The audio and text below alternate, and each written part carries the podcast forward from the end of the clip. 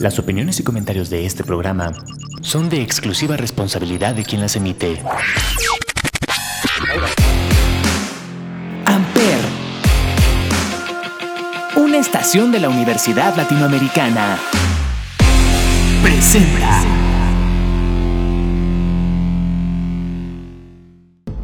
El Club del Asesino les da la bienvenida a esta nueva temporada llena de nuevos misterios, casos y asesinatos que hasta el día de hoy, algunos de ellos, no han tenido una respuesta.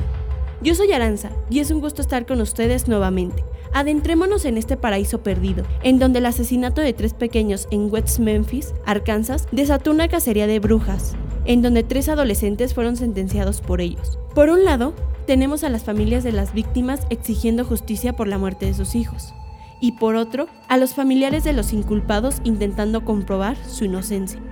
Este es el caso de los tres de West Memphis.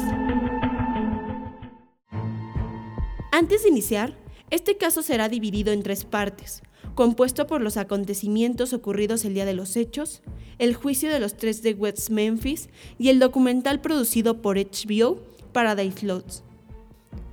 Conozcamos a los pequeños de este caso. Steve Edward Brunch Nació el 26 de noviembre de 1984. Era hijo de Steven y Pamela Brunch. Posteriormente, Pamela contrajo matrimonio con Terry Hobbs, los cuales tenían la custodia del pequeño y se encargaban de su cuidado. Él medía un metro con 28 centímetros y pesaba 29 kilos.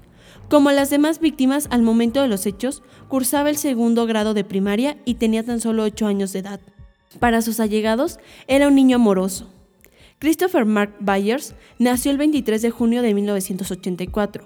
Era hijo de Melissa de Fear y Ricky Murray. Al igual que Steve, sus padres se encontraban separados. Su madre Melissa, tiempo después, contrajo matrimonio con John Mark Byers, quien lo adoptó. Christopher medía un metro con 22 centímetros y pesaba 23 kilos. Sus familiares lo catalogaban como un pequeño tímido. Y para finalizar, Michael James Moore nació el 26 de julio de 1984. Era hijo de Todd y Dana Moore. A diferencia de los otros pequeños, sus padres se encontraban juntos al momento de los hechos. Medía un metro con 28 centímetros y pesaba 25 kilos.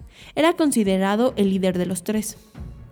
El 5 de mayo de 1993, Steve, Michael y Christopher salieron del colegio como todos los días, preparándose para tener una tarde de juegos entre ellos. Entre las 18 y 18.30 de la tarde, algunos de sus vecinos vieron a los niños andar en bicicleta por última vez. A las 19, al notar que no había señales de ellos, John Mark, padrastro de Christopher, hizo la primera denuncia. La policía realizó las primeras investigaciones. Sin embargo, por limitaciones de horario y recursos, decidieron esperar al día siguiente para que las condiciones fueran más favorables. A la mañana siguiente, se inició una investigación más exhaustiva para encontrarlos. La policía se concentró en un lugar conocido como las colinas Robin Hood.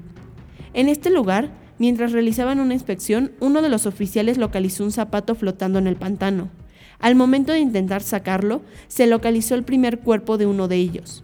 Después de eso, se intensificó la búsqueda, hallando el segundo cuerpo bajo el agua y el tercero a las orillas del pantano.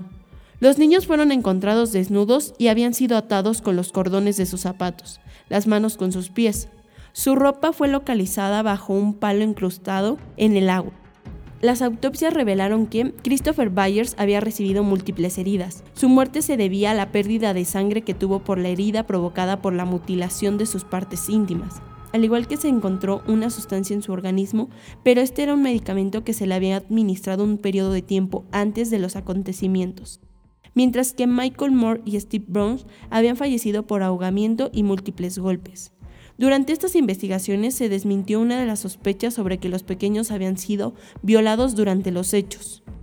La escena del crimen estaba intacta, no se encontraban grandes indicios de lo que había ocurrido aquella noche.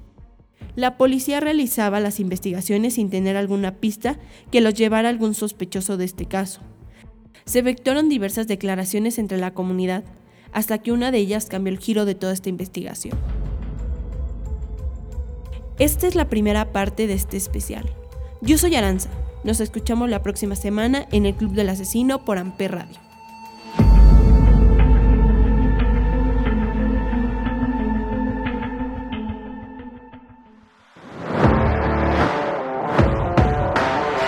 Hiper, donde tú haces la radio. Presentó.